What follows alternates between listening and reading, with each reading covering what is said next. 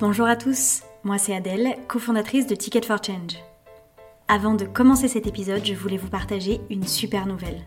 Parce qu'on sait que de plus en plus de personnes se posent la question du sens au travail et veulent se reconvertir, on a créé la Grande Exploration, un bilan de compétences en collectif et en individuel pour clarifier votre projet professionnel et passer à l'action. On vous promet un accompagnement personnalisé avec des coachs certifiés par nos soins et une tribu pour ne plus se sentir seul dans ce moment charnière de votre vie. Et en plus, vous pouvez faire financer la grande exploration par votre CPF. Alors rendez-vous sur notre site pour connaître les prochaines dates, en ligne et en présentiel. Et d'ici là, bonne écoute Je n'ai qu'une question à vous poser. C'est quoi la question? C'est quoi le problème? Vécu À chaque galère, des apprentissages.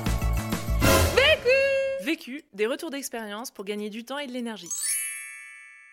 Alors je m'appelle Ferdinand Richter, je suis coach pour euh, Leader. J'accompagne des projets éthiques notamment au niveau de la communication et euh, je suis permaculteur. Et ces cinq dernières années j'ai été euh, responsable France du moteur de recherche Ecosia. Et avant ça j'étais rugbyman professionnel. Et je viens de publier un livre qui s'appelle Réinventer le masculin chez Robert Laffont. Et l'idée c'était en fait de remettre en question un petit peu certaines valeurs, certains fonctionnements de notre société actuelle, mais en partant vraiment de mon vécu de mon expérience et surtout de la remise en question que ça nécessite au niveau euh, individuel pour créer un monde qui est moins dans l'exploitation euh, des êtres humains, des écosystèmes et plus dans prendre soin et créer quelque chose qui respecte le vivant. La question. Comment la permaculture permet de réinventer sa manière d'entreprendre? Le vécu. Donc avant de vivre cette remise en question assez profonde, j'étais donc sportif de haut niveau, très dans la performance. Euh, j'ai fait une école française, donc euh, malgré le fait d'être allemand, mais mais c'est quand même orienté très sur le résultat, sur euh, l'évaluation. Et j'ai grandi dans ce milieu qui, en grande partie, est construit par des hommes blancs pour des hommes blancs. Hein. Et donc, comme je suis un homme blanc, ça n'a pas forcément choqué. Pour, en tout cas, moi, j'ai pas senti cette remise en question très tôt. Par contre en étant coach pour des grands groupes industriels, euh, j'ai vu à quel point il y avait un, impact négatif sur les, êtres humains et aussi sur euh, les écosystèmes, sur la nature. Et donc il y a eu un, une vraie, un vrai moment de doute en fait où j'ai tout arrêté sans forcément savoir vers où aller. J'ai juste vu que ce système-là ne pouvait pas continuer et j'ai essayé de trouver des pistes qui allaient m'aider de construire euh, une autre façon d'entreprendre. Et j'ai beaucoup trouvé de réponses dans les anciennes cultures, dans différentes approches spirituelle du monde, hein, que ce soit la méditation, que ce soit le chamanisme, que ce soit euh, la psychologie euh, de façon euh, basique. Et ça m'a donné des pistes en fait pour déjà être à l'écoute de moi-même, de, redécouvrir mon intuition, d'être à l'écoute de mes émotions, d'oser les exprimer, de savoir comment les exprimer et de pas juste les retenir à l'intérieur. Mais c'était aussi très, on va dire, presque égoïste. Donc il me manquait un petit peu une approche qui permettait de vraiment prendre soin d'un écosystème. Et ce qui m'a changé la vie en fait, c'est la découverte de la permaculture. Et euh, le hasard veut, si on y croit au hasard, que j'ai rencontré Ecosia à ce moment-là. Donc Ecosia qui était un moteur de recherche qui investit ses bénéfices dans des projets de reforestation. Et en gros, Ecosia applique à la lettre un des principes de la permaculture qui est de partager l'abondance. Ça veut dire donner ce qu'on n'a pas besoin à ceux qui en ont besoin. Et je leur ai proposé de démarrer Ecosia France afin de tout simplement appliquer les principes de la permaculture pour voir est-ce que dans l'écosystème actuel des entreprises tech, si on applique ces principes-là, on peut survivre. Et au-delà de survivre, est-ce qu'on peut créer des choses qui ont vraiment de la valeur et qui euh, font peut-être qu'un autre chemin euh, devient possible? Premier apprentissage. Prendre soin de l'écosystème plutôt que de l'exploiter. En entreprise, on parle de ressources humaines, on parle de d'exploitation agricole. Ça veut dire, dans notre système de pensée, on veut vraiment utiliser toute la nature pour euh, se l'approprier. Et il y a notamment un mot qui me fait beaucoup sourire parce qu'il me questionne beaucoup. On parle souvent d'entreprise à impact. Quand on regarde le mot impact, euh, on voit quand même que la définition de l'impact, c'est un choc, une rupture qui est focalisée sur un résultat, un objectif. Donc imaginez que vous arrivez dans un écosystème et la seule chose que vous ayez en tête, c'est de vouloir créer un choc et une rupture c'est quand même assez violent comme approche. Même si ce choc et cette rupture à long terme peut être vu comme positif. Mais peut-être que dans un premier temps, comme nous l'enseigne par exemple la permaculture, au lieu de vouloir avoir un impact, c'est déjà d'observer, créer du lien, rencontrer les gens, s'immerger et de, de, de, faire différemment en fait par rapport à ce qu'on a l'habitude de faire. Et du coup, on est plus au service d'un écosystème que de se dire comment je vais utiliser l'écosystème pour moi exister. Parce que derrière cette, ce besoin d'avoir un impact, on peut se demander quelle est la vraie intention. Est-ce que c'est vraiment pour servir quelque chose ou est-ce que c'est parce que j'ai besoin d'exister, d'être vu, d'être reconnu? Et je pense qu'il faut avoir des résultats et des objectifs en tête pour ne pas faire du grand n'importe quoi, mais c'est une conséquence de quelque chose. Et que si je vais par exemple dans un village et que je vois de quoi a vraiment besoin de ce village, j'observe ce village, je prends le temps de voir qu'est-ce qui existe déjà et qu'après avec moi posture d'entrepreneur, je me mets au service de ça, je pense qu'on aurait énormément à gagner parce qu'on va trouver des solutions qui sont peut-être moins sexy, moins marketing, mais beaucoup plus concrètes et beaucoup plus adaptées aux besoins des personnes présentes.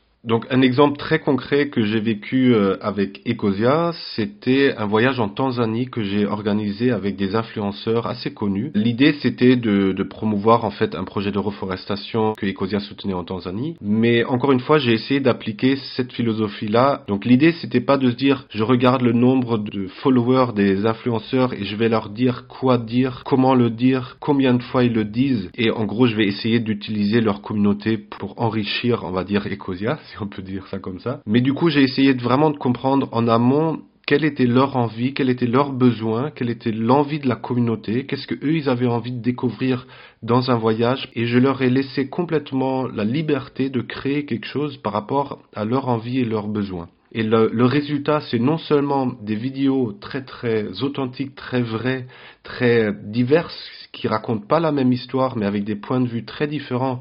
Et du coup, ça, ça apporte une vraie plus-value aux gens qui regardent ces vidéos. Mais en plus de ça, ça crée de la confiance. Et cette confiance, elle a un impact concret sur la confiance aussi que les gens font à Ecosia. Et pour vous donner quelques chiffres, euh, on a eu un retour sur investissement de 500%. C'est la meilleure campagne qu'on ait jamais fait. clairement, on a planté plusieurs dizaines de millions d'arbres grâce à cette campagne de publicité, ce qui est incroyable. Deuxième apprentissage. Ne pas devenir une entreprise en monoculture. Donc ce que j'ai remarqué en tant que psychologue notamment et coach en accompagnant euh, des entrepreneurs et des grands groupes, c'est que on démarre avec un produit, avec une idée, on teste et à un moment donné il y a quelque chose qui marche. Et ce qui marche, c'est ce qu'on appelle euh, largement le product market fit, c'est quand d'un coup il y a quelque chose qui décolle, on le maîtrise même pas, mais ça pousse. C'est comme une graine qu'on a plantée dans une terre, on ne savait pas trop ce qui allait pousser, mais elle pousse et euh, ça y va. Donc il faut en prendre soin. Le danger, c'est que on reproduise toujours la même chose. Ça veut dire on devient une monoculture. Parce qu'il y a une chose qui marche, on va essayer de la reproduire encore et encore et encore et encore. Sauf que ce qui se passe, c'est que euh, ben, il y a peut-être l'écosystème qui change, il y a peut-être la météo qui change, il y a peut-être euh, un réchauffement climatique qui change la donne, qui fait que certaines choses qui ont poussé à un moment donné, ben l'année prochaine, elles vont moins se pousser ou elles vont pas pousser. Et du coup, on se met vraiment en danger. Donc euh, l'idée dans une, une, entreprise qui gérait avec euh, les principes de la permaculture, c'est toujours d'avoir une certaine autonomie par rapport aux besoins vitaux et surtout de toujours rester dans une dynamique d'entrepreneuriat qui est de on va créer de nouvelles choses, on va s'autoriser à laisser de la place pour que autre chose puisse émerger. Et ça veut dire aussi de si un produit on sent qu'il est en fin de vie, qu'on a le courage de le laisser mourir pour qu'il y ait autre chose qui puisse naître. Par exemple, avec la campagne que j'ai fait en Tanzanie, on pourrait se dire super ça a marché, ben on va essayer de la reproduire tous les ans. Oui, mais le, le monde change, les gens sont habitués à ça, il y a de plus en plus de contenu et du coup, moi en tant que permaculteur euh, responsable France, si on veut, je me suis dit ok, là il y a quelque chose qui a marché, je peux essayer de le reproduire, mais si je sens que ça prend pas, il y a peut-être autre chose qui est en train de pousser. Et en effet, le prochain grand projet que j'ai fait, c'était pas un voyage en Tanzanie, mais c'était d'avoir un, un discours sur la scène principale du festival Wheel of Green rien à voir, mais qui sur le fond est la, a la même intention, ça veut dire essayer de, de partager avec un grand nombre un message fort qui était important pour Ecosia, avec comme conséquence que les gens allaient utiliser Ecosia. Et ça, ça a juste la forme qui a changé, Il y a aussi un point extrêmement important euh, et très difficile à mettre en place dans, dans cette notion de monoculture, polyculture, c'est notre besoin d'appartenance. En fait, on a vraiment besoin de faire partie d'un collectif et du coup, naturellement, si on fait pas gaffe, on crée les monocultures. Naturellement, si vous faites pas attention, dans une grande entreprise, tout le monde commence à penser pareil, tout le monde commence à s'habiller pareil. Et c'est pas parce qu'on veut pas la diversité, c'est juste parce que en tant qu'être humain, avec nos, nos difficultés, nos manques, on a besoin d'être accepté dans un collectif donc, en, tant que coach et en tant que psychologue, je recommande de créer aussi des espaces et d'encourager les gens à montrer leurs différences, à dire que oui, je partage certaines valeurs de l'entreprise, mais j'ai le droit d'exprimer d'autres valeurs qui apportent de la diversité. Et de vraiment mettre en place des échanges autour de qu'est-ce qui nous réunit et qu'est-ce qui nous différencie et peut pas de dire l'un est meilleur que l'autre, mais qu'on a besoin des deux. Ça veut dire on a besoin de quelque chose qui nous réunit et on a besoin de cette différence, on a besoin que vous partiez en voyage, découvrir autre chose, et que vous reveniez et que vous mettiez en question ce qu'on fait. Tout simplement parce que naturellement, sinon, on crée des monocultures.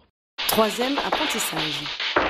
Fonctionner à l'intention et non à l'objectif je me heurtais à un système qui était focalisé sur l'objectif, les KPI, le fait de prouver qu'est-ce qu'on va faire alors qu'on sait même pas encore euh, par où commencer. Je dis toujours, c'est on demande à un pommier de dire combien il va produire de pommes alors qu'on n'a même pas encore planté la graine qui va donner le pommier. Et c'est lié à notre besoin de contrôle et notamment dans les entreprises, ben plus l'entreprise grandit, plus ceux qui dirigent l'entreprise ont peur de perdre le contrôle des choses et mettre en place un cadre très très rigide afin d'être sûr de savoir qu'est-ce qui se passe et qui fait quoi. Pour reprendre l'exemple très concret du discours à Will of Green, c'est que c'est pas quelque chose que j'avais décidé en objectif. Mon intention, c'était de parler devant du public d'Ecosia et des valeurs d'Ecosia mais j'avais pas du tout décidé en amont quelle taille de public ou quand comment. Et la conséquence de ça, c'est que la vie m'a proposé Wheel of Green. J'étais quand même à la limite de ce que je me sentais capable de faire, de parler devant 20, 30 000 personnes. Mais euh, si jamais tu poses, par exemple, un objectif de je veux parler devant 200 personnes dans cette salle, ben, le problème c'est que soit l'objectif il est pas assez élevé, donc toute ta planification, toute ta stratégie va être mise en place par rapport à un objectif qui pourrait être le double. À l'inverse,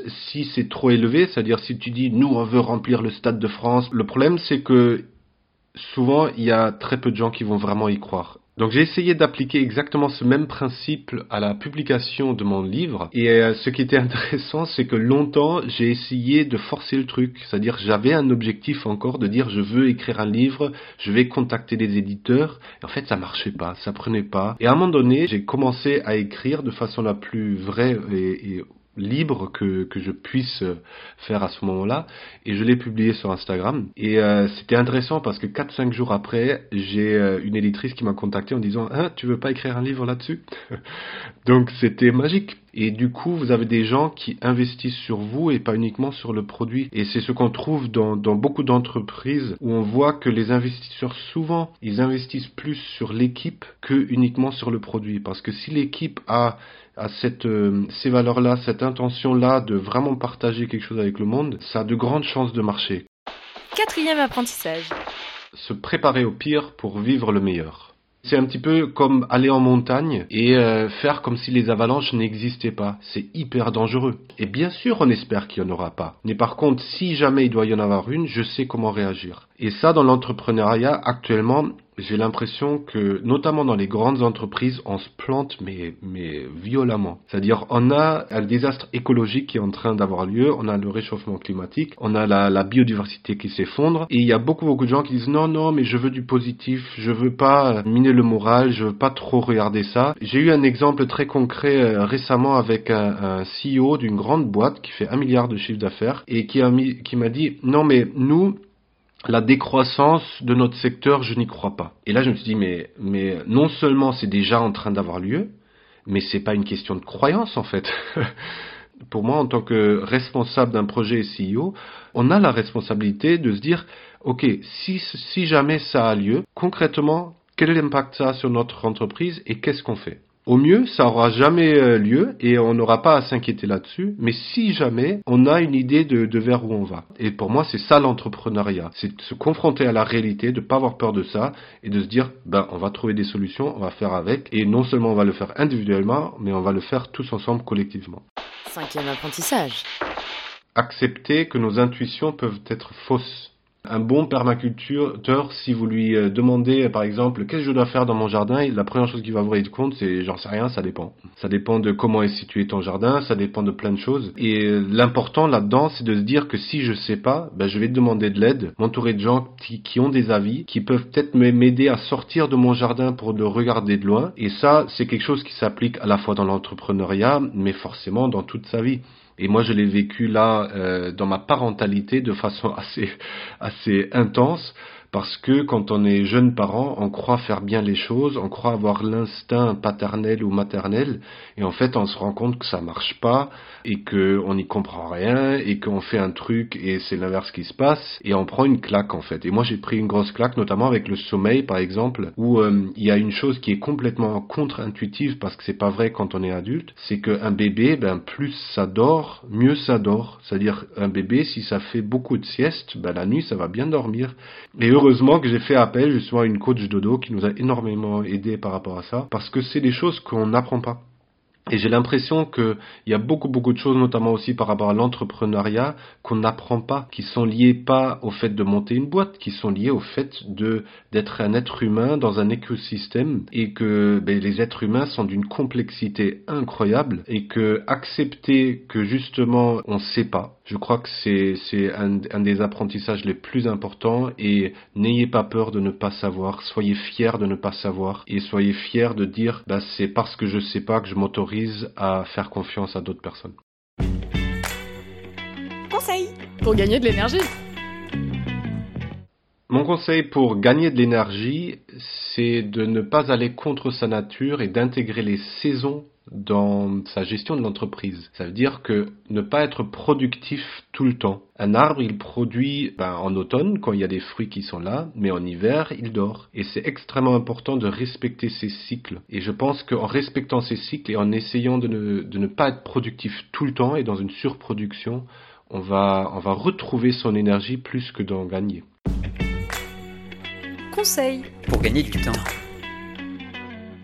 Alors je pense qu'on ne peut pas gagner le temps, on peut mieux le gérer, on peut prioriser. Je vais vous donner un outil très très concret que vous connaissez certainement, c'est la matrice de Eisenhower, sur l'importance euh, et l'urgence des, des, tâches que vous avez à réaliser. Et euh, L'outil, il est très simple. Par contre, ce qui est pas simple, c'est de se forcer de remplir toutes les cases et de dire, OK, ça, c'est vraiment urgent et important, donc je dois le faire. Mais il y a des choses, même si j'aime les faire, ben, je les mets de côté. Et ça, c'est quelque chose qui est juste une, une exigence personnelle à avoir et qui est pas toujours évidente, mais qui va, vous allez voir, libérer beaucoup de temps parce qu'on, souvent on comble des vides juste pour, pour combler, pour pas se confronter au temps libre qu'on a. Et moi j'ai remarqué que quand on applique ça concrètement, on a bien plus de temps que ce qu'on croit. L'autre question.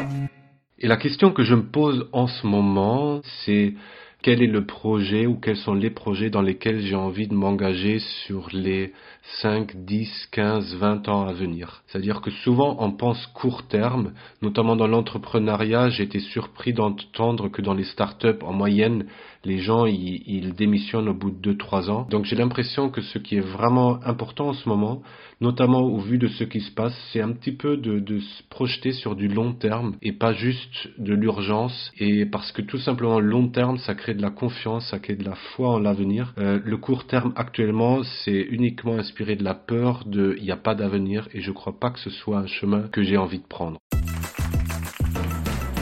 Vu, Vécu. vaincu. Pour plus de vécu, clique vécu.org. Je voulais te dire, euh, tu sais, on, a tous nos petits problèmes. Vécu. Buy a ticket for change.